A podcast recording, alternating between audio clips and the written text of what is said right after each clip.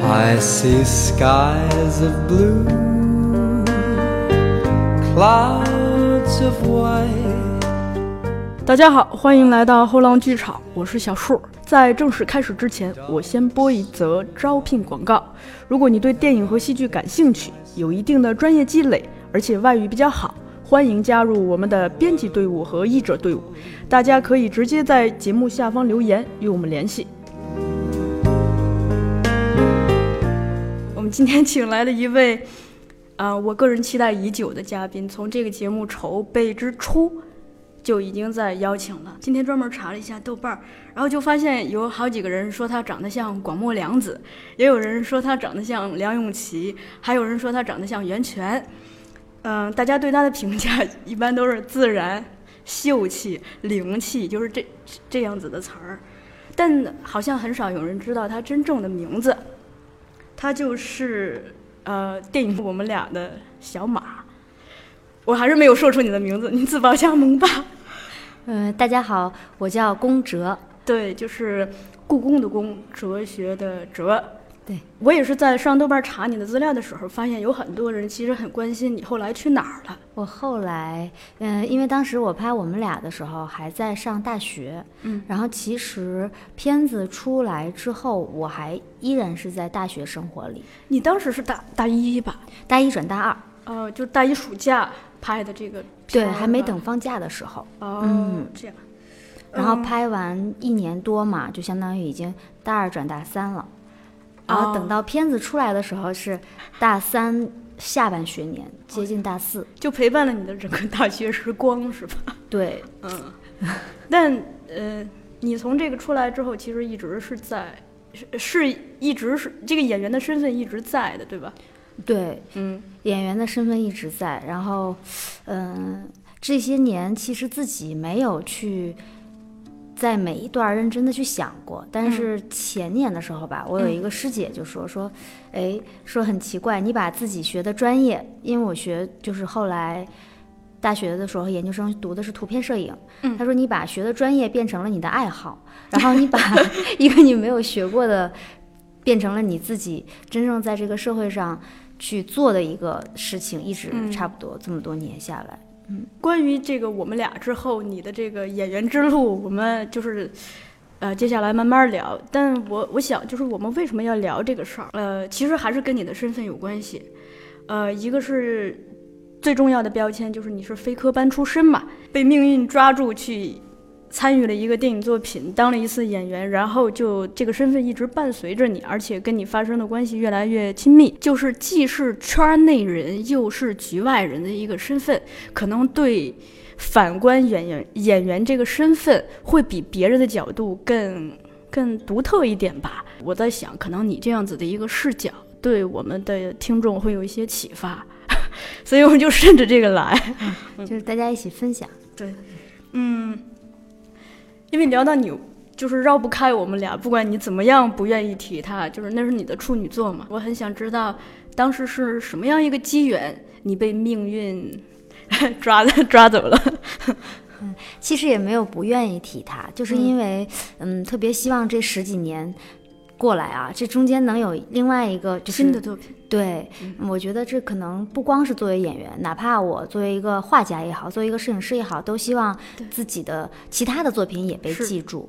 嗯，那但是的确是因为这一个，嗯然后我才跟表演结缘，对，然后进入到这个行业里。真的就是说来。可能以前我们说有人听说啊，在路上走走着走着就被星探拉走了，觉得这是一个就是刚开始可能是事实，后来可能会是杜撰出来的。嗯，但我这个真的是这样，就是发生在你身上。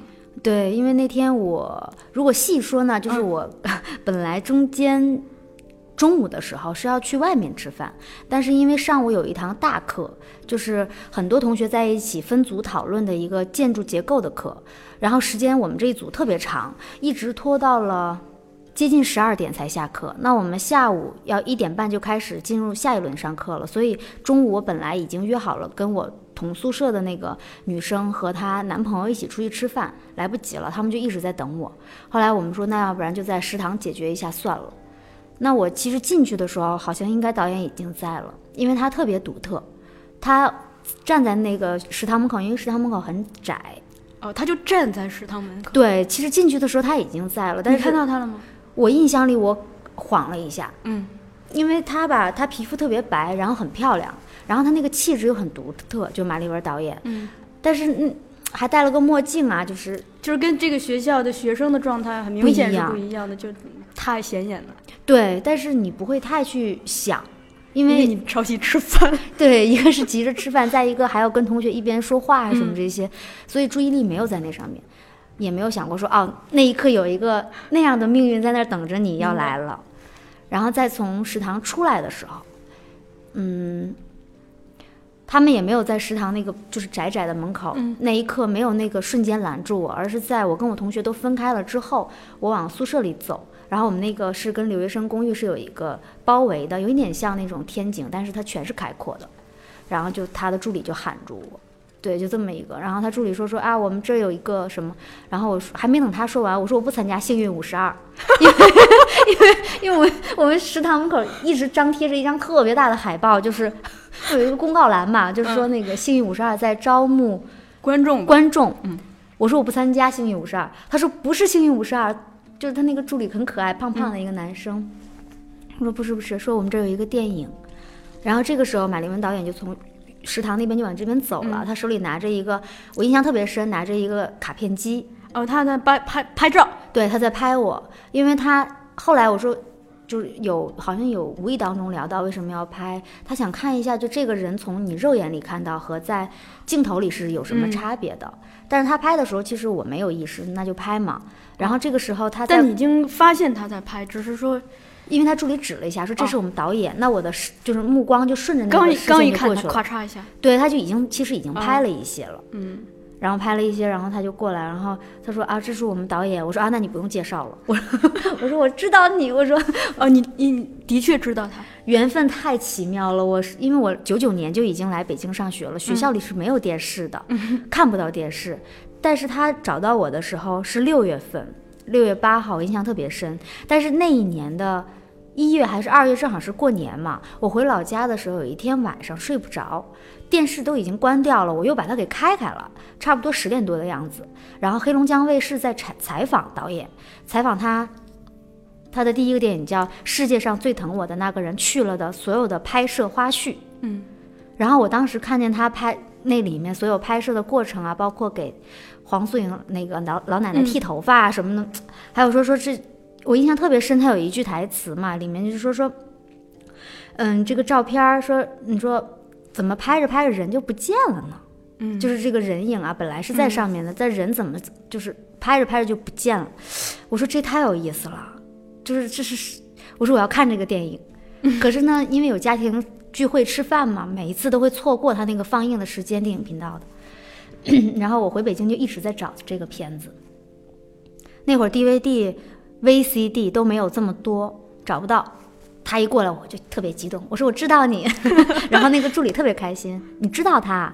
我说知道啊，然后他说那太好了，那我就不用介绍了。我说嗯，然后导演就说那呃我这边有片子，你愿意来演出吗？那会儿哪知道什么是演出？我说那我要跟你走的话，你你能把你那个世界上最疼我的那个人去的光碟给我一张吗？他说没问题，你要跟我走的话，我还拍了一个电视剧，叫你在微笑我却哭了，我把那个光盘也可以给你。我说太好了，然后就跟他走了。这是你的片酬是吧？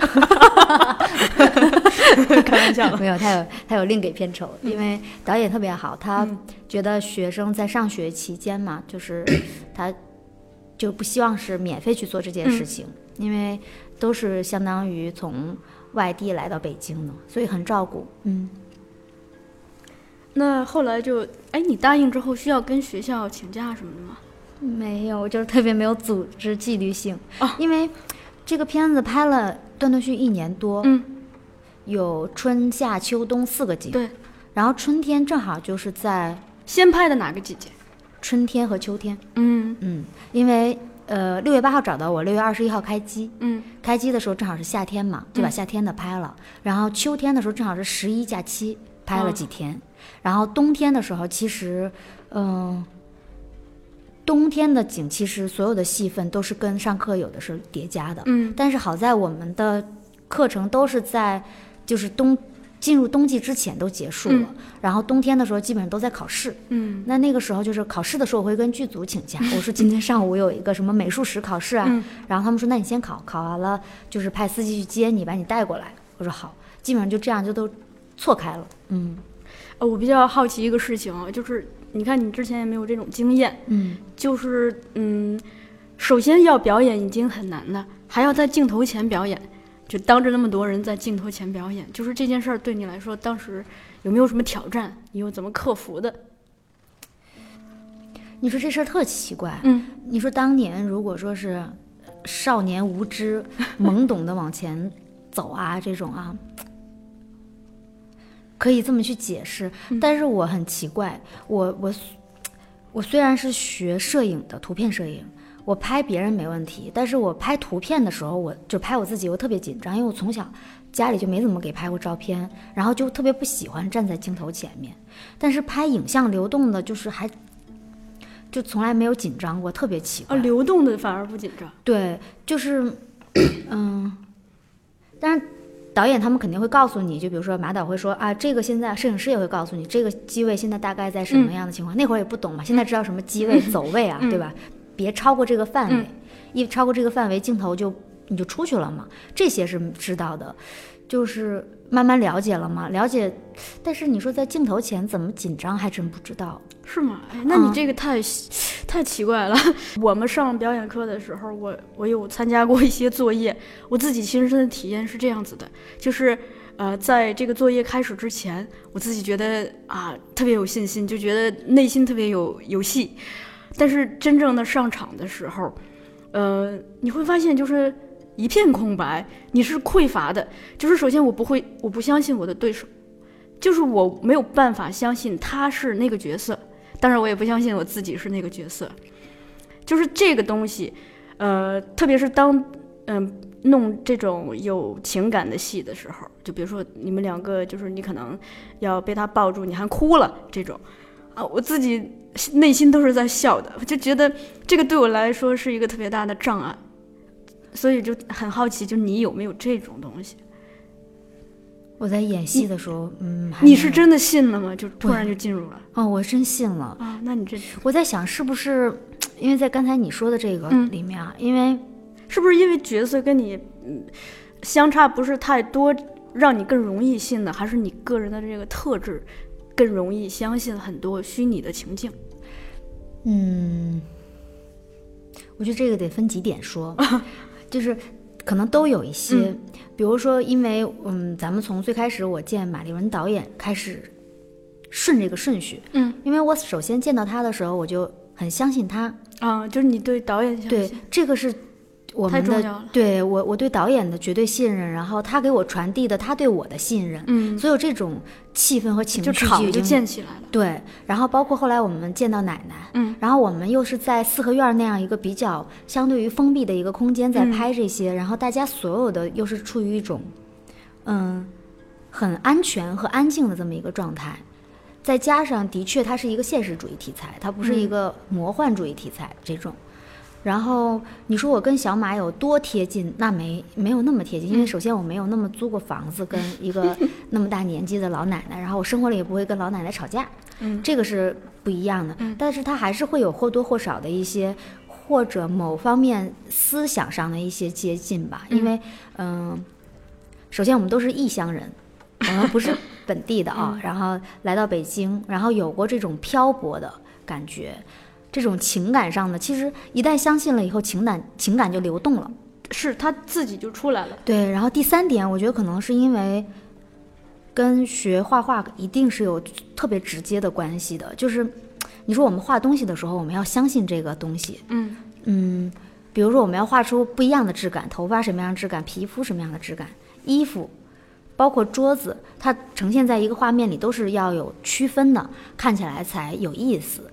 那我们画这个的时候，我们要相信它是木头做的，对不对？嗯，不可能我们看见它是也可以编啦，就是后来 这不创作嘛，二度创作都会有，就比如它是塑料的，然后我们现在没有木头的桌子，所以我们要把它画成木头的。嗯，但是这是又另外一个话题，所以其实我觉得可能它跟之前所有生活里经历的你看到的、你读到的、听到的，所有这些都是有关联的。它正好在那一刻，通过这么样一个片子，它就呈现出来了。嗯，还有一个我比较关心的是，呃，就是因为很多人在真正表演的时候是手足无措的，他除了这个词儿是可以背的，这个呃身体是没有办法控制自己的，就真的不知道该干点啥。就是你是如何在这个镜头之前找到自己的事儿的，还是说这个过程中导演嗯给了你很具体的指令？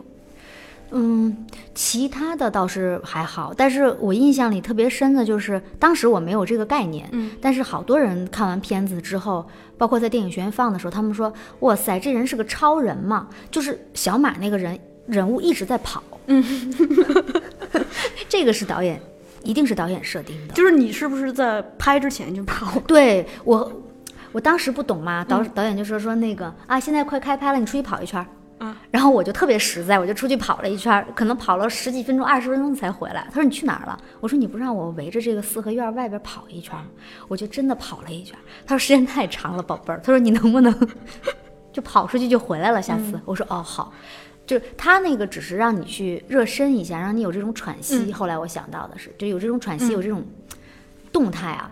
但我当时就想，嗯，你让我跑，我就实实在在出去跑一圈儿。那你就比较耽误拍摄时间嘛。但后来就好了，就这些它是有设定的，比如说这场要跑了，你就后来再往后就不用再出去跑一圈，可能原地蹦，嗯它也是有效的。嗯，因为嗯，后来其实也发现表演里面气息是特别重要的一件事情。那可能当时是导演想借助这个，一个是让我也进入到快一点进入到这个情绪里，第二也是让片子看起来更就是有那种嗯动感。嗯，就嗯他一开始，特别是最开始拍的时候，导演有没有发现，就是说，呃，你身上就是太过素人的特点，就是可能不是他想要的，但他想要把你揪回来，就这种东西。我好奇的是，这个、啊他指导演员的方式。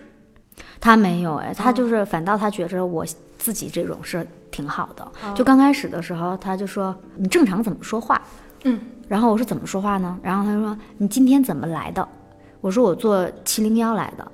他说是直达吗？然后我说不是。哎，我说好像也可以。我说如果我坐到哪儿转一下的话，或者是我走到哪一站，然后直接坐到这儿就下车了。他说好。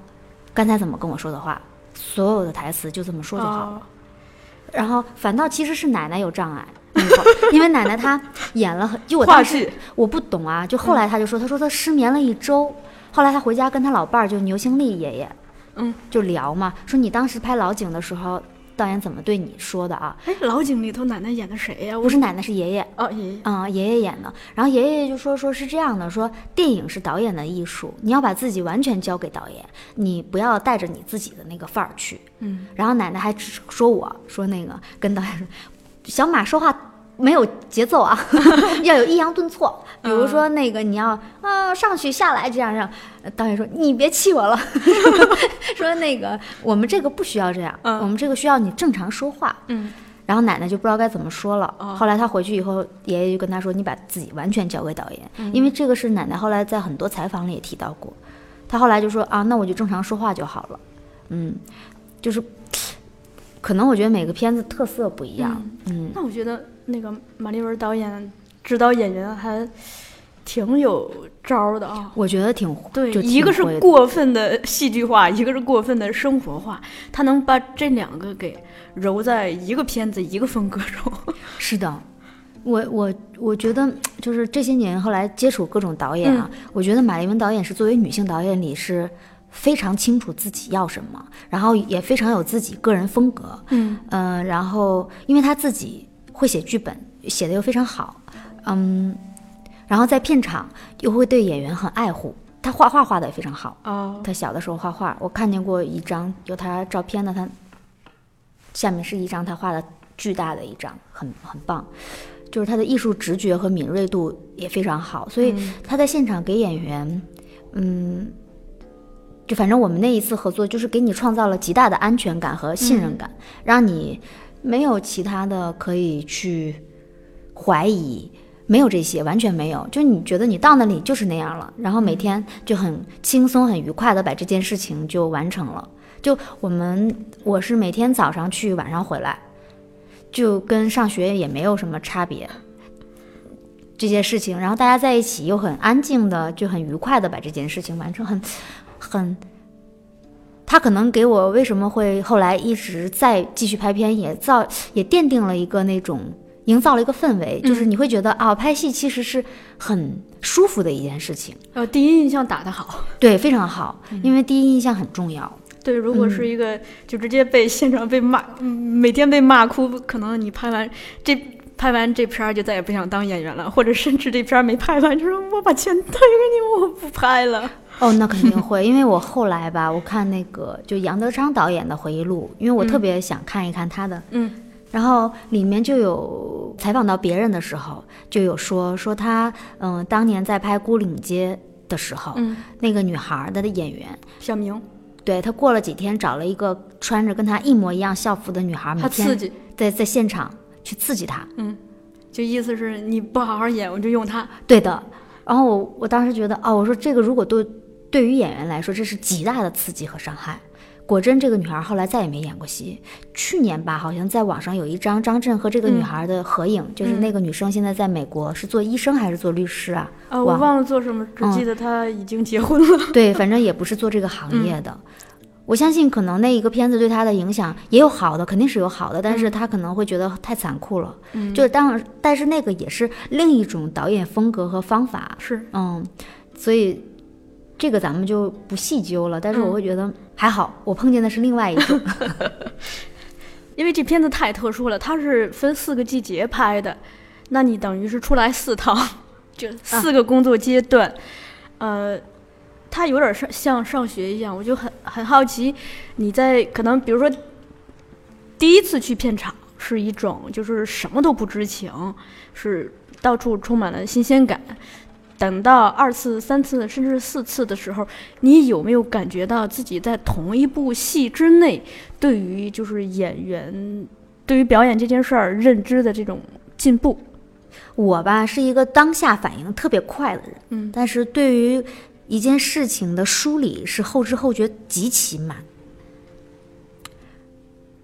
我当时拍我们俩的时候，没有想过说拍完了之后还要做演员，或者不做演员，就没有把它作为一个规划和它只是自然的发生了，对，所以它这个自然的经历了。哎，然后这四个季呢，就是春夏秋冬这个拍摄这一年多呢，也是自然而然的就进入到里边了。我印象蛮深的，就是冬天的时候，那一年冬天，北京是暖冬不下雪，我们那里又需要雪。当然，好像导演说有人建议说就撒点那个假雪人工的，他说嗯这个太假了，然后我们就一直在等。那会儿也不懂啊，导演就打电话说干嘛呢？我说在学校对面正准备过马路，小心啊，注意安全。你变没变样啊？我说我没变样。头发长没长，短没短？我说还那样。哦，过马路离车远一点啊，别碰它，也别让他碰着你，你也别主动去摸他。就他很幽默，你知道吗？嗯就所有这些嘱咐，我当时都不知道为什么。嗯后来过了一年多，可能我们在电影节就是休息的时候，导演说说，当时中影集团的领导特别怕发生的事情有两件，一件是奶奶拍着拍着就没了，因为她年纪太大了；一件就是我长着长着变样了，你这不接戏啊。嗯。然后也怕在拍的就是中间休息的过程中，各自发生一些小意外啊什么这些受伤。好在我们还都比较那个安然无恙。对，安然无恙的。然后我也没长变样。嗯然后你对于表演的这种有没有认知？我觉得那一段时间我还是没有的，嗯因为我是一个就是要不然我就是不相就不去做这件事情。我要相信了的话，我会把自己完全交给对方。交给对方之后，就是你所有的这一切都在他的控制里面，你是觉得是安全、有效和嗯有意思的。嗯就你我等待的是所有这些大家在一起就是发酵出来的。嗯那会儿因为可能也不知道该如何去找这个表演啊，可能所以也没有做这方面工作，因为同学里面也没有这方面的，就是聊的话题，你再怎么聊也聊不到那个上面去。是，嗯，所以其实可能还是没有的。但是这中间有没有去看过一些片子？可能也看了，但是跟这个完全不是一个体系的。啊，那肯定是看了导演的《世界上最疼我的那个人去了》，这个是看了的。还有你在微笑却哭了也看了。嗯，这个片子豆瓣至今评分都特别高，好像是在 top 二百五十之列。嗯嗯，评分一直在八分以上。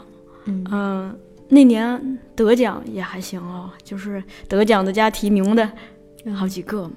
呃，不管是提名也好，得奖也好，就是可能需要大家去参参加这个会议，参加这个颁奖，你都有参与吗？有，就是 我有点好奇，你这个第一次参加就见这种大世面是一种什么样的体验？第一次去东京电影节嘛，嗯然后到那儿觉得啊，出国了，就到嗯。日本了，然后。嗯，想着要买个相机，因为学摄影，然后那嗯。边的相机又好嘛，然后又有那种很成色很新的嗯二手的，也查好了，有个地方叫有多巴西 camera，然后 就去去了以后，提前跟导演请了假，嗯。然后到了那个地方发现好大呀，就买了好多胶卷儿，然后就赶紧就跑到那个二手的那个楼里面，然后又给导演打电话，我说那个我已经到了这个店里，马上买完就可以回。他说你赶紧回来，说一会儿就来不及了，就、嗯就开始那个颁奖典礼了，怎么回事儿？然后我就匆匆匆匆忙忙跑回去之后，嗯然后就赶紧冲了个澡，换上了衣服。我们也没有什么特别正式的，嗯然后但是那会儿还的确用了心，自己画了图，然后找了我们学校服装系的同学帮忙修改一下，然后又去找新街口那边的师傅帮忙做出来。所以这个衣服其实是你自己设计的。对，但是非常不成功，因嗯为就是你想打版啊，要有一个就是往返的一个过程。但我觉得我给了你，你再给我的就应该是没问题的。嗯但其实穿上以后，它还是差了点儿。就本来我设计的那种应该是一层一层压上的。嗯但是忽略了人体是有那个起伏的，然后就有起伏的地方，它就空开了。嗯反正那一切都感觉就像，嗯，学生去到了一个直接毕业的典礼上，然后你没有，可能你是刚入学的学生，然后你就参加了一个毕业典礼，嗯中间跨越了很多年嗯都没有经历呢。然后包括在东京电影节上看见侯孝贤导演，嗯就当然别人都很激动，然后你当时认识他吗？认识，但是没那么激动。嗯当然也不会是那种追星的那种嗯激动，你就会想，啊，还是能合影合一张影吧，毕竟大家可能见面的机会越来越少，就也会有这种想法。但当时都没有，当时导演还问过我说：“那如果你现在你出来学同学知道吗？”我说：“同学不知道。”他说：“为什么不说？”我说：“这怎么说呀？你跟人家说好像显摆一样，嗯而且那会儿的网络也没有现在这么发达，嗯你也不知道会发生什么，就没有这个意识，就把这个事儿认认真真做好了就好了，就说这些是什么呢？然后他说：“那同学如果回去，你回去之后他们看到了这个，他们会说什么？”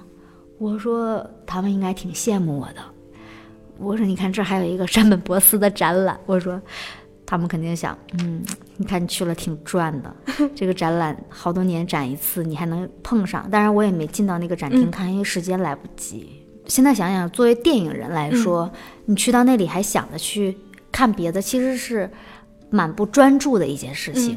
对他们看来，就会觉得这个人太不着调了。嗯，其实把时间拉得更长一点，嗯，那个状态可能是你最好的状态，因为人一旦建立了自觉的意识之后，你对这个世界的体验跟你在无知无觉的不知不觉那种时候的体验是完全不一样的。没错，是这样。也没有说哪个好哪个不好，只是说那种不人人想要自觉，好像似乎更容易一些。当我们长大之后，还想回到一种不知不觉的状态，我觉得某种程度上是很难的。是的，呃，你现在也做演员这么多年了，我想不管参加任何的电影节，你可能对电影节的体验再也回不到那种游乐园心态了。是的，嗯的确是。嗯，我非常赞同你刚才 就是刚才所有这一番话，真的是这样。嗯，就但都要有。对对于人生来说都要有。如果只停留在那个状态的话，那你就是一个长不大的小孩儿嘛。对，没错，嗯那一段时间去参加电影节，嗯，想想也很久远了，对啊、这些年再也没有参加过。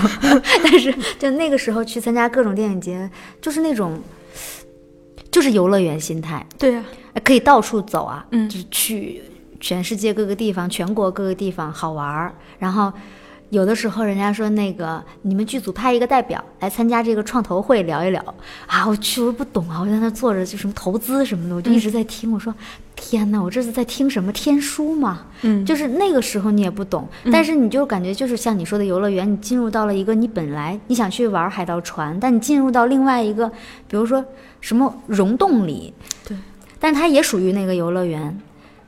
如果要是抱着一种专业的心态去，我要装着我说我要装着我自己，就是为了怎么怎么样去的，那也特别怪，那就感觉像小孩穿了大人的鞋和衣服，怎么看都别扭。是，嗯，所以那会儿，即便说出来的状态让人觉得很素人或者怎么样，但我觉得那个就是那个时段的我，我没有去刻意的装成怎么样。嗯，就我们聊到这儿，先进一首歌，然后嗯，大家调整一下这个情绪，然后我们进入下一个环节，就开启我们俩之后的演员之路。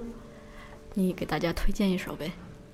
嗯，我推荐，那我就推荐我十六岁在美院附中嗯画画的时候，然后听到了一首歌。因为这首歌我当时听到的时候，就一边在画画，天窗那个阳光洒下来特别好看，然后嗯，叫嗯碎南瓜乐队。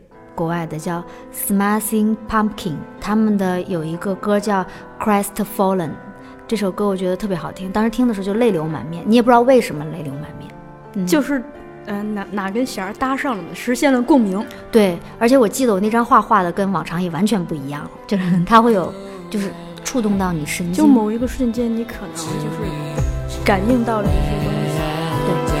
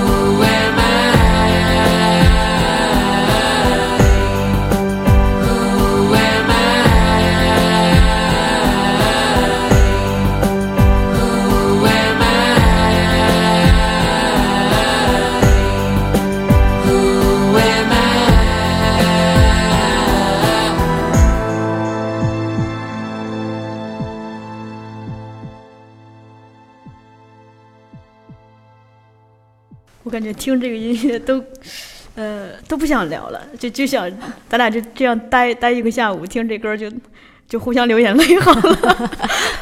嗯，但还是得回来。我有点好奇啊，就是这个电影结束之后，你就继续回到了学校是吗？嗯，你是什么时候决定要接着去演点什么呢？是毕业的时候吗？差不多。我毕业的时候，先是做了有没有半年啊？就是两个活儿吧，相当于。嗯跟就是做图片摄影师，因为当时是跟凤凰卫视合作，去嗯做嗯那叫中华小姐选美，我是那个全程跟的拍摄的图片摄影师，还有另外我一个同学，我们先去贵州拍，因为他当时是跟嫣然天使基金合作去拍唇腭裂的小孩儿，我我很喜欢纪实摄影嘛，图片摄影，然后我去了以后，除了拍了一些。工作上的，当然一定要完成，因为每天随时网站更新要用的图片，然后还要也拍了一些自己的一些创作。哎，这个回头如果方便分享的话，我们可以在我们的文案中嗯可以发出来，可以，嗯，分享一些。嗯，是黑白的当时。嗯然后后来回来之后，他们又要去日本，又跟他们去日本拍了差不多半个多月，然后再回来，正好就是零七年的下半年，有一个电视剧叫《天涯咫尺》，然后找到，找到了以后，因为那个电视剧当时呃拍摄要一百天，所以就是又进入到了电视剧的拍摄，那个是我第一次拍电视剧，嗯就没有拍过电视剧，嗯然后又是人很多，是上海大家庭的那种。我是家里，呃，老四，其他都是哥哥，只有一个女儿，我是苏四。然后当时的就是所有的班底也很吸引我，然后我就觉得，哎，演电视剧也挺有意思的啊。啊，这证明我们俩还是就是很有影响力，大家会主动找上你，对吧？嗯，然后，嗯，第一张牌打的比较漂亮，相当于一张名片发出去了。但是也没有像人家那么漂亮，因为，呃，首先我不是做演员这个专业出身的，嗯所以我的资料卡一直都不会存在各个剧组里。嗯因为比如说他们嗯演员专业出身的，在上学的期间，他们所有的资料就已经在各个剧组和副导演那里已经备案了。是吗？是的，哦嗯，然后像我们这种半路杀出来的，嗯、可能大家会因为这个片子知道你，但是怎么找到你是一个比较困难的一件事。嗯当年嘛，又是不像现在。啊，我这个插入一下啊，嗯就是我想呃脑洞开了，想了两想到两件事儿，啊、一个是我们在表演课上，就我的那个表演老师李浩老师说过一句话，他说人一定是因为你的作品才去想要找找你的，而不是因为你是谁想要找你。所以从这个意义上说，我觉得我们俩的确，它就是一张名片。你的资料卡已经发出去了，而且不是发到了导演、副导演手里，是发给了广大观众，就大家会看到。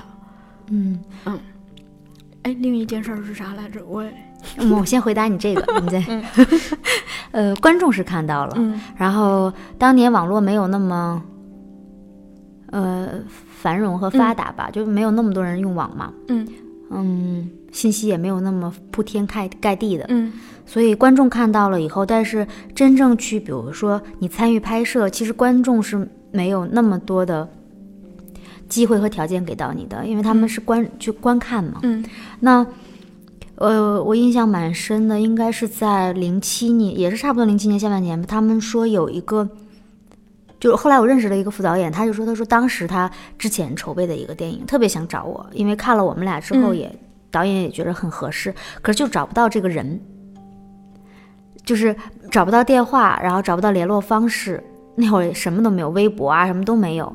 然后他就说说怎么办呢？后来他们就放弃了，因为的确找了很长时间。我觉得这是一个，就是其实想想一想，其实可能中间有很多这种情况，嗯只是我认识了他，他告诉了我。那嗯，对，这个其实是一个这么多年的一个，因为这么多年我其实每一次出去，嗯，有在新的合作啊，他们都会说，第一次见面都说哦，原来你还在拍戏啊。嗯因为你不是学这个专业的，我们以为你不拍呢。嗯就是或者是曾经他们听到的信息，就是说我不拍戏，嗯一直要去做。嗯，绘画呀或者摄影啊什么的，完全不参与这一块儿。啊，没想到你还在演，所以其实是有一种信息上交流的误差。明白。嗯哦，你这样一说，我也想起我第二个想到的事儿了，刚好关于这个，就是，嗯，呃，我们有一本书叫《演员的力量》，这个作者他有一个观念，就是说他的工作坊，他的什么，就从来不把电话登出去。作者认为，就是如果你正心诚意的想找我，你一定能找到。所以他就是他拒绝招贴任何的这种指示路牌，就跟我们后浪一样，就藏在这个小胡同里头。你看门口，他也没有把我们的任何的 logo 给放出来，就是大家不知道的人就以为这是个居民区，就路过了。这个东西，哎呀，我现在也不太好评价，因为好的地方就是可能真正找到你的是，的确是就是很很很珍贵的缘分，就是大家可见人家真的心特别的诚，但也可能恰恰是因为你这种过分的低调、过分的信息闭塞，会让很多原本的缘分就这样给轻轻的擦过了。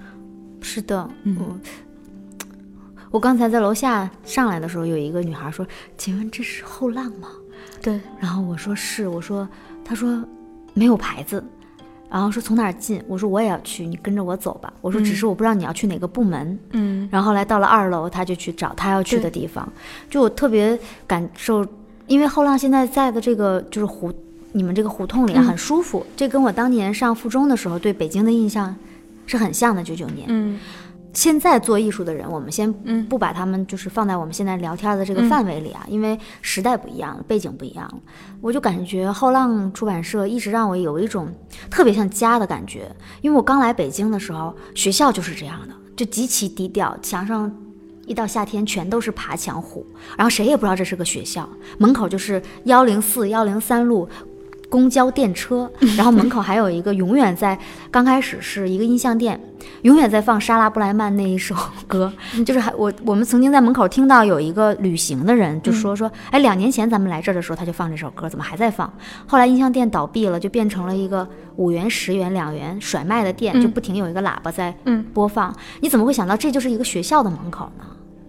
但是它就是里面。就大家每天都在认真的画画，去搞创作啊，这些就跟你们现在后浪很像，就是，但是我在想，我就说，当然绕的有点远啊，嗯嗯就是这个不远不远，我能给你圆回来。啊，太好了，就这个中间这个核心是什么？这核就是我们肯定是一部分人，包括就是都会认为我们认真把这件事做好了。尽我们的全力，哪怕这一次不够完美，但我们尽了我们的心、我们的力、我们所有的专注度。至于这个东西将来它出现了以后是什么样的一个情况，这跟我们就我我们可能更多的关注点在前期创作上，而忽略了后期的一个营销或者是一个包装。嗯但现在这个社会不一样了，现在这个社会在你没有做这，就是这个时代啊，不是社会，是这个时代这个阶段，就你可能在没有做这，比如说做一瓶水，你在没有出品这个矿泉水的时候，你已经想好了它要怎么样一个设计，然后投放到哪一类人群里，然后。比如说白领要做成什么样，如果要是在其他城市里有什么样，就他已经把宣传和包装作为创作的一个百分比里占了，我觉得要占百分之三十左右了。那不止。对，就是运作远远，现在我们对运作的投入远远大于创作本身。对的，就不管是电影也好，出版也好，就任何一个行业，而且一般运作的人拿到的工资，往往会比创作的人拿到的工资多很多。你像一部电影，就是，呃，影院分成和有还有这个营销这边分成，我想，可能远远比大部分辛苦的创作者多吧。嗯，创作者只有那些可以做到明星的，可以拿到大对头。所以你看，哎呀，我我这几年也在想，我说，哎呀，我说，其实这个对于各个行业的创作者都是一种很大的伤害，都是一种，因为他这个伤害是什么呢？当然带引号啊，嗯，这个伤害是，就是你的付出，你可能不需要别人极其强烈的给你回馈和回报。不需要这种就是嗯特别热烈的，但是你总是这样的去做一些事情，没有得到一个就是相对于对等的这么一个。回馈的话，对于创作者们来说是嗯一种很大的一种没有及时的得到反馈，没有及时的得到他应该得到的一些，比如说沟通，嗯或者是他应该得到的一些尊重。嗯。可甚至可以说说说到这个层面啊，因为当然要看这个创作者者的思路能不能随随着这个社会的变化去进行一些更新，就升级。如果对升级，如果他可以接受这样的话，其实都蛮难的，因为嗯。呃，我们就打个比方吧，你说梵高如果到这个时代，他能活吗？嗯他在在那个时代，他都已经活得很艰辛，因为他所有的思维思路都是在那个创作上。他他可能也想，我这画怎么能放到画廊里去卖？但他不是一个营销者，他只是一个嗯有有天分、很专注的创作者。那这样的人群，在现在这种已经跟那个时代都已经更新很大的那种变化的时代里，怎么去适应这个朝代去潮流？不是朝代，是潮流时代去生存呢？呃，这个我想就是嗯应该是摆在大部分的创作者面前的一个时代的难题吧，就不只是演员了，我们做出版，我们做编辑也是这样子的。呃，嗯，这么说吧，嗯、我首先你说抛抛出这个问题的时候，我首先想到了，我昨天晚上又重新读了一下石辉的那本红色版。嗯演员如何抓住观众。它里头提到一句话，我印象非常深刻。石辉说：“如果你打算做艺术，就是你要把生命交给他，但与此同时，你不要奢望任何他给你带来的附的，就是附加产品。就是你只有拿出这种热诚来去做这事儿，可能才会成。呃，这个东西可能放在任何一个时代都是这样。嗯、另一个是我觉得怎么说呢？呃，作为一个普通人来说，我们既要维，既要吃好，呃，维持温饱，就是吃上饭、吃好饭，同时也要在自己精力充，就是精力能够顾得上的时候，去尽量的去创作一些好的作品。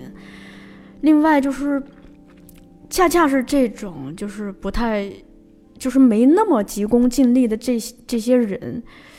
做的这些认真做的这些事情，可能才会给这个时代真正的留下一些未来也可以回头翻出来看的东就西。坚实的一些对东西。这个东西，我经常在想啊，就是它不会产生巨大的商业价值，但它会产生非常巨大的心理价值。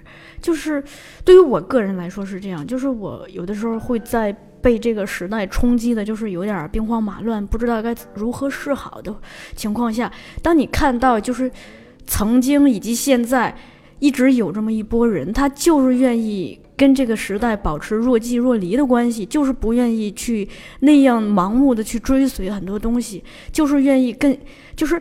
与其相比倾听别人的步伐，更愿意倾听自己内心的声音的这样一个做法，会不但会给自己内心定力，也会也会给周围人内心定力。我自己一直有一个就是比较欣赏的女演员，就是袁泉嘛，呃，当然。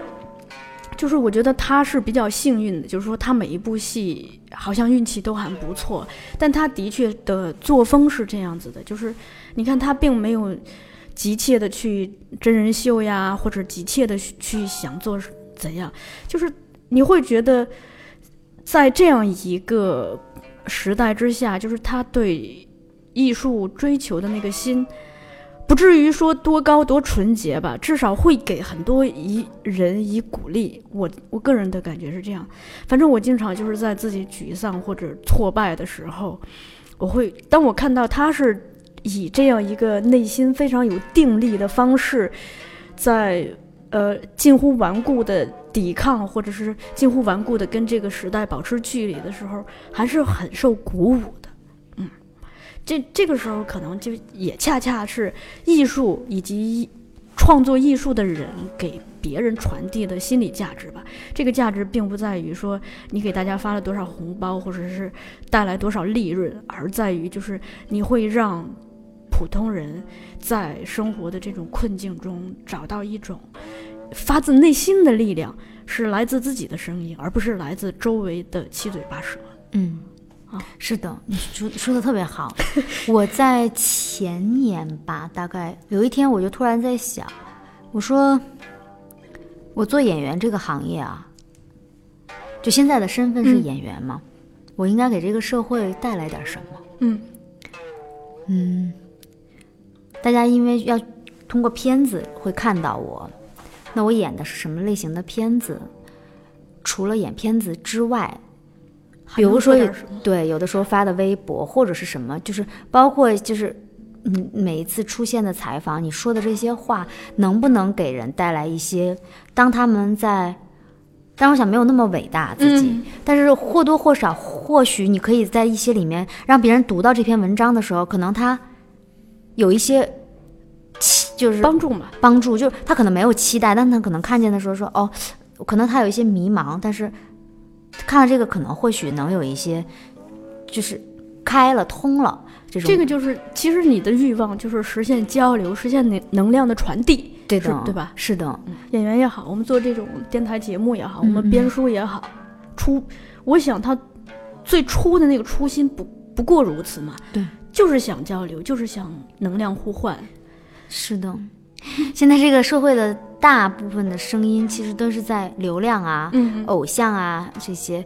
当然，我一点儿都不排斥这个，我嗯觉得，嗯，我们不能说要求全社会的人都是同样的价值观，对吧？对，就是要五彩缤纷，大家就是百花齐放是最好的就。这样子，这个森林里头才会更更丰富、更鲜艳，不然的话就只有一种植物。对，一种颜色，一种嗯植物，它也没有意思。嗯就是我都觉得挺好的，但是，嗯，这种坚持啊，嗯，所有的坚持一定会面临舍与得，是的，对，就取舍嘛。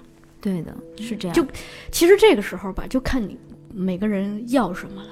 我们可能在二十多岁的时候哈，不太清楚自己要什么，觉得这个也很好，那个也不错。但随着这个呃生命年轮的这个增长，的确，如果倾听自己内心的声音的人，会有一些人会越来越清晰的知道自己要什么。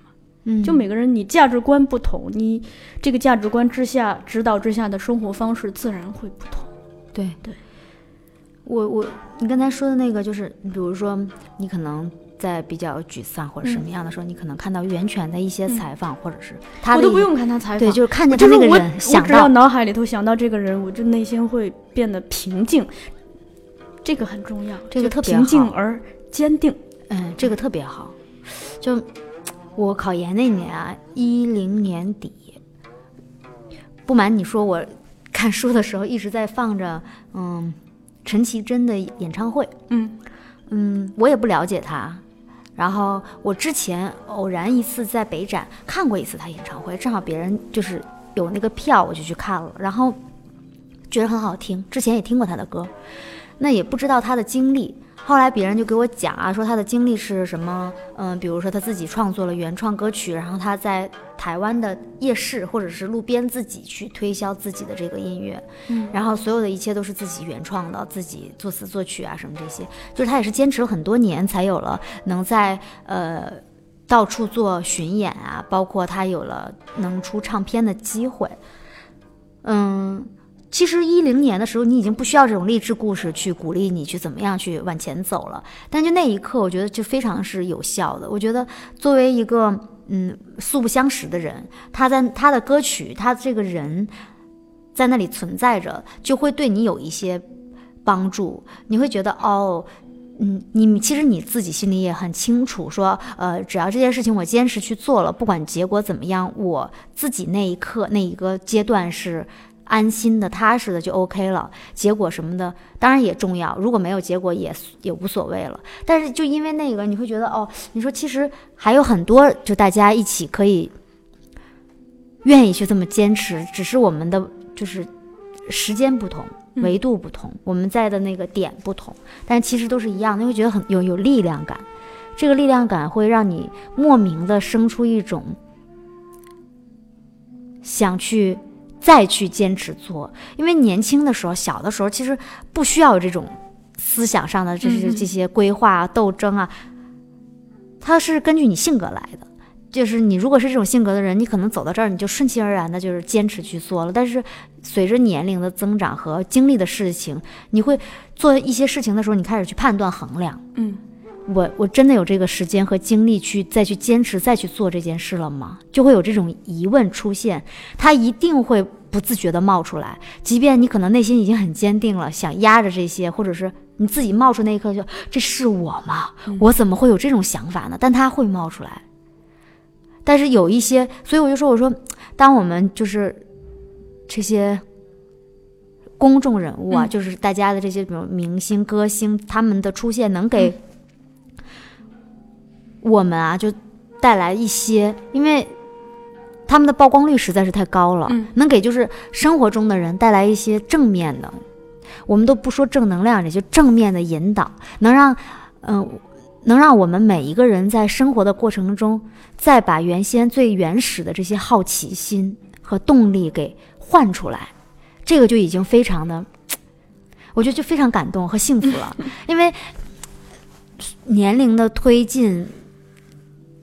时间的推逝，就这些所有的，你对一件事情的好奇心一定会慢慢的就是磨的，就不像最开始的那样了。但是你想对一件事情的好奇，对一个人的好奇，对一个所有的一个空间的好奇，这个太重要了。这个我给往回圆一下啊。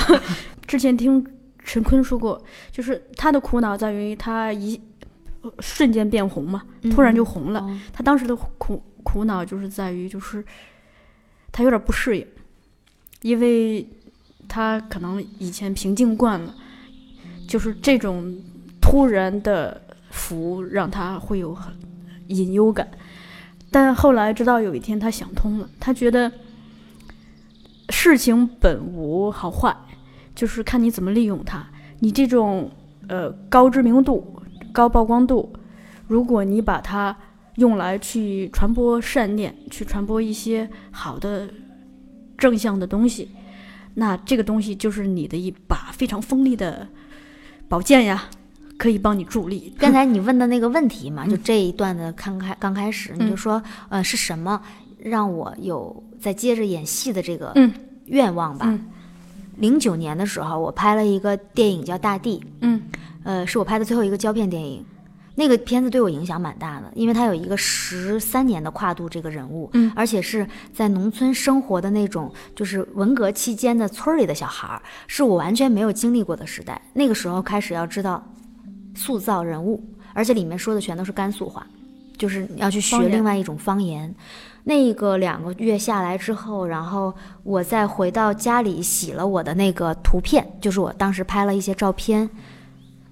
我觉得我之前图片上所有的瓶颈都打开了，那一刻就是我亲身经历的，就是你会发现，表演这件事情给你带来的远不止说，呃，对我来说是一种放松，是一种嗯生活里经历不到的。然后比如说生活里有一些什么情绪不能随时发散，但你在戏里你发散的话还挺好的。嗯，不止这些。它给你所有以前的呃艺术创作，所有的这些脉络都通在一起了。嗯，本来就是通的嘛。对，但是我亲身经历了，嗯以前不知道，以前觉得哦，你拍照片有瓶颈了，那就去画画画吧。然后如果画画画也有瓶颈了，那就出去转一转嘛，采采风嘛，就也就是这样。嗯，以前我们上学的时候就是下乡写生啊，所有这一切。但是你艺术创作肯定是会遇到瓶颈的，每一个人、怎么突破呢？我是通过机缘，我正好有了表演这一个块儿，嗯，那一刻我我就觉得我打通任督二二脉。不能放弃这件事情。嗯，这个通的你能再说的细一点吗？就是因为现在还是听起来有点抽象。就是我拍照片的时候吧，那一段时间拍胶片嘛，你拍完了以后，嗯，显影、定影所有放映出来，第二天我一看，我说这什么呀？这根本就不是我要的，就把照片全撕了，然后怎么都拍不出来那样。你在取景框里看到的和最后照片呈现出来就是差了一块儿，哎，就你就是自己的这个艺术创作生命到这儿有点要停下来了，就特别着急，就哎呀想怎么办？不拍了。嗯停了差不多一年多，再拍那个拍完了之后回来，也只是觉得啊，就拍一拍。那个一放出来，那个你知道那个东西有没有在那个图片里，你是能感觉到的。一下子我直接从沙发上就蹦起来了，我就跟他说，我我就跟我妈妈说嘛，她在我旁边，她吓了一跳。我说好了，通了这事儿。嗯他说什么通了？我当时也没跟他解释，但是你就那一刻，你就会发现，我说啊，因为那个人物可能就刚才说的那个，他叫如霞，就我演的那个人物，他给你带来的所有的生命体验是，可能他的十几年，你是用两个月的时间去二度创作去体验的，然后又跟我自己的生活和就是所有的这些结合，然后你要去观察别人的一些言行举止。这样的话，用到这里面，它才会更饱满嘛。这个人物，但所有的这一切的创作，它是你要通过跟以前不一样了。你画画是通过笔，然后你拍照片是用相机，但是这个时候你要通过声台形表，你通过你的肢体语言、你的眼神、你的台词，包括你的一些动作，这些去表现出这个人物。这个时候，他就流淌给你的不一样。可能那个时候，我觉得你现在去想想啊，试想一下，拿相机的方式也不一样了。包括你同样拍一个人，你的取景的角度也不一样了。包括你拍一个景，可能以前我拍这一棵树，我就是那么去拍，那个是我。但那一刻，可能我拿着相机，他那个里头已经带上了如霞那个人物，他去看世界、看风景、看所有的一个角度，他就不一样了。那个时候，我就可能就是又回到我们上之前一个话题，你就更放松了，一个游乐园的心态。嗯你不是那么我执了，你没有说我一定要把它拍成一个大师的作品，没有了，而是说有了一种游戏嗯，的心态在里边。戏剧的本质嘛。对，然后你的图片出来的时候，它就不一样了。嗯就是这么多年，其实我们一直在慢慢的做减法嘛，给自己身上。当然，这也有加的过程，一定要加，加的够多，然后再去减。哎呀，我们今天聊的有点悬。嗯，我也我也想起我刚才要说的第二条是什么，就是，呃，李浩老师在表演课上一直在强调一件事情，就是说，嗯，不管你的演技是怎么样，其实最重要的表演是让我们这种被社会社会化了的人，恢复到一种就是更有人的质感的。李老师用的原词儿叫“人的质感”，可能在石灰那儿就是人味儿。嗯，你就是你看到的是个人，而不是其他的什么。嗯，对，就不是其他的符号啊。是的，而且这个这个人就是他是他是有情感的，就是他他不会说因为你是领导就说话对你低低三下四，就是他是跟人是一个互相互相平等、互相尊重的，啊、可以互相交流的这么一个人和人之间的状态，而不是其他的任何什么。我也不知道我表达的是否我明白清楚。嗯，清楚，但是看看怎么回答。而且这个东西就是让你对这个世界的好奇心以及发现，不再是你原来那双眼睛看到的了。你原来看到这个人走来，你觉得他是你的老板；这个人走来，觉得他是你的爸爸。但是，就是表演，它让你就是撕掉这层滤镜，就是你就一种重新发现的一个过程，就是就是充满好奇的去看迎面走来的这个人，看我们现在置身的这个环境，去发现他，去倾听他，去触摸他。通过这些来建立你跟这个环境、你跟那个人的认知，你对他的情感，就是并不是一些社会束缚我们的应该怎样怎样的那种东西。就是当然，如果出身社会还那样子的话，可能很多事情不太好办。但至少，呃，就是学表演也好，学艺术也好，让我们心里头就是那个人还在，嗯嗯，就是在他至少在我们独处的时候，或是或者是在我们进入是私人时刻的时候，嗯嗯他会很感性的出来，嗯嗯，而不是那么机械的去行事。嗯嗯，明白明白。嗯嗯，好像我差不多去年中吧，还是前年忘了，也想过这个问题。我在想，我在捋我自己的脉络。每个人有每个人的特点和特质，我们一定要把自己的特点和特质最好的，嗯就是最好的特点和特质放大化，然后把不好的慢慢的去。当然掩盖掉掩盖掉，就就是让他去去除，这样的话，你这个人才会越来越有意思。嗯，怎么说？就是呃人家不有一个什么俗语是三十岁之前，你的长相和你的这些都是家家里给的，原生家庭给的。因给的，对，然后三十岁之后，那是你自己长的。后天塑造，就是塑造出来的，嗯就是就是跟你经历的所有都有关系。那我在想，我现在已经过了三十了嘛，那肯定的。就我这么多年最有意思和最特别的，可能是包括它能闪光的是什么？我要把它完完整整的留下来，然后让它再放大化，嗯这样也会更更本我。嗯而不是说，就像你刚才说的那一番话，就活着活着，可能就是我们把就物化了。物化了，就、嗯我们可能见人的时候就很机械，然后就很不真，对就是就说白了就很不真嘛。嗯但是怎么能把这些留住？因为它不仅对我表演有帮助，他对就是做人也有帮助他。对你个人的个体内心的成长有帮助，这才是最重要的。表演也无非是为了帮助演员和观众去建立建立这种去找到自己嘛。对的，是这样的，嗯就是要不然你会发现自己越往后活越不自己了。是的，你你只是你在活各种角色，但他就不是你。是的，然后包括可能你没有带着角色，但是你都慢慢的变成不是自己了。是的，因为我们太经历了太多的时候，没有就是可能没经历太多，就是随着这个时间一推移，有太多的东西就可能在你身上了。我们比如说把它形容成灰尘，嗯我们平时还洗洗衣服，但我们不会没事儿掸掸自己，对吧？嗯也更不可能没事儿去把自己内心里一些或者精神上的去刷一刷，嗯，擦一擦，不会这样。但其实我们是需要有这么一个过程的，也有需要有这个时间去静下来去想一想这个问题。嗯嗯，这个真呐、这个本我呀，特别重要，因为没有了这些，就是你所有的创作都变成了一种隔着什么东西。比如你要洗手，你永远拿着个肥皂盒，里边有肥皂，你摸不着这个洗是两种感觉。你直接抓过来香皂去洗的时候是又一回事儿。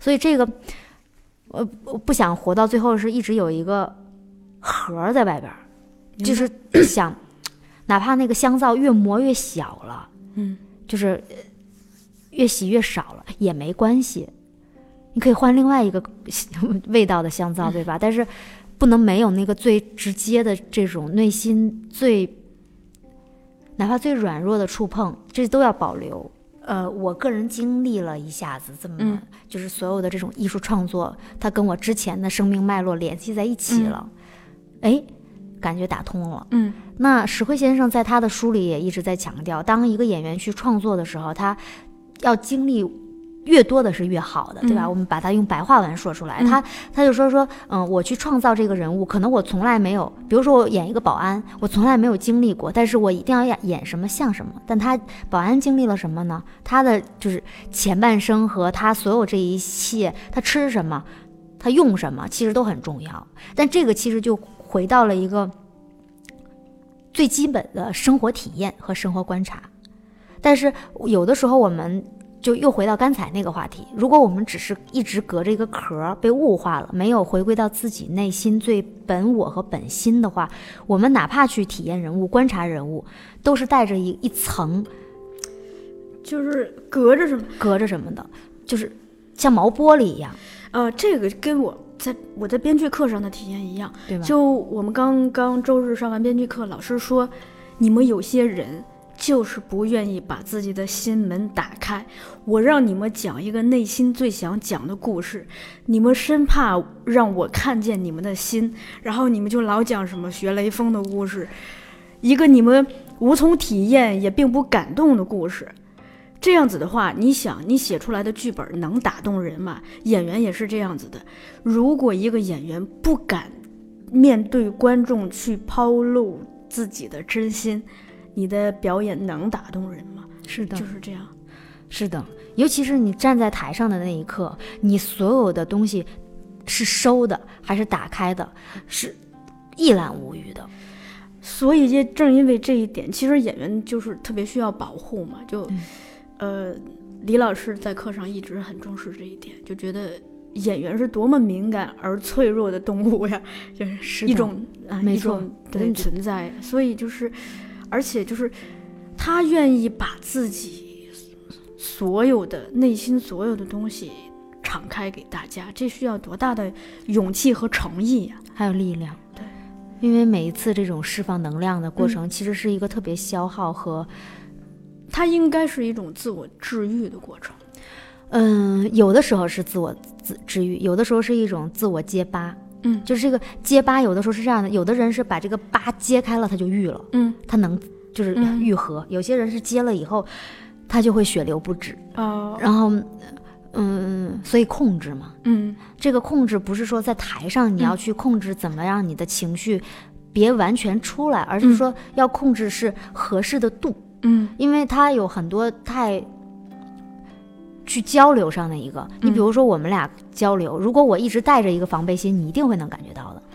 一定会，就是你要是带着一个就是审视的这种问的，我也会感觉到 我们的聊天就是不是现在这个状态了。所以其实这都是一个就是在感受的过程中，随时要去通过你的控制去变换的。嗯要控制的是这些，而不是说控制一个本我和真心的这种交流。嗯我觉得有的时候，大家可能在控制这个词使用的过程中出现了一种偏差，嗯是在这儿。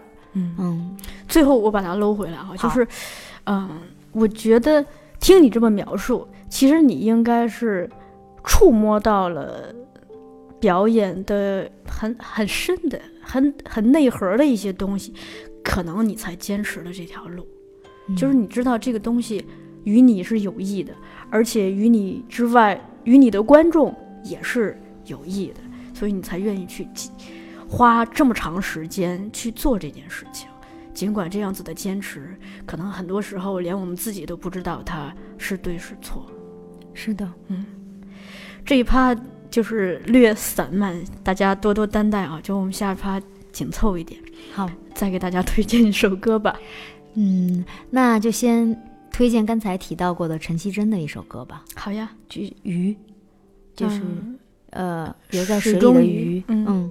这首歌，嗯，其实它传唱度还蛮高的，嗯。但是嗯，推荐一首吧，因为他的确不是不光是因为这首歌给我带来力量，而是说他这个人，嗯。他某一种气质给我在某一个阶段带来过一些力量。希望就是可能听的听众朋友们，或许。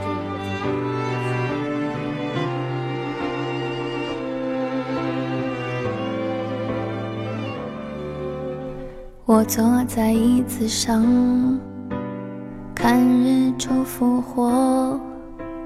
我坐在夕阳里，看城市的衰弱。我摘下一片叶子，让它代替我，观察离开后的变化。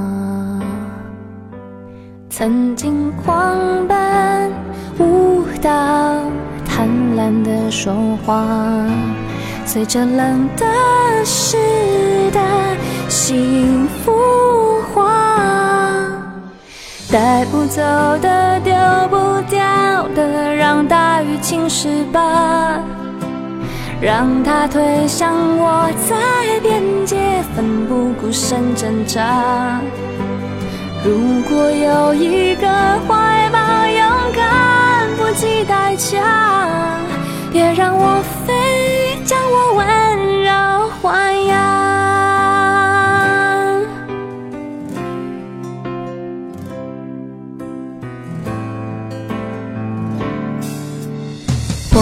在椅子上，看日出复活。我坐在夕阳里看城市的衰弱，我摘下一片叶子，让它代替我，观察离开后的变化。曾经狂奔舞到，贪婪的说话。随着冷的湿的幸福化，带不走的、留不下的，我全都交付他，让他捧着我在手掌，自由自在挥洒。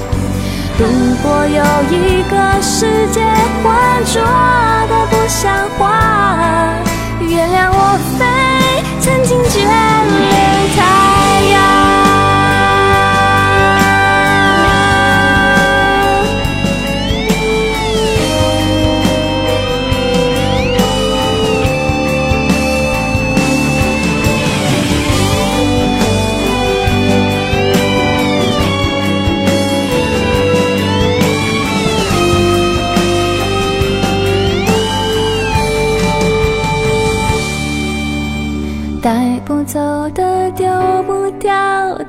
让大雨侵蚀吧。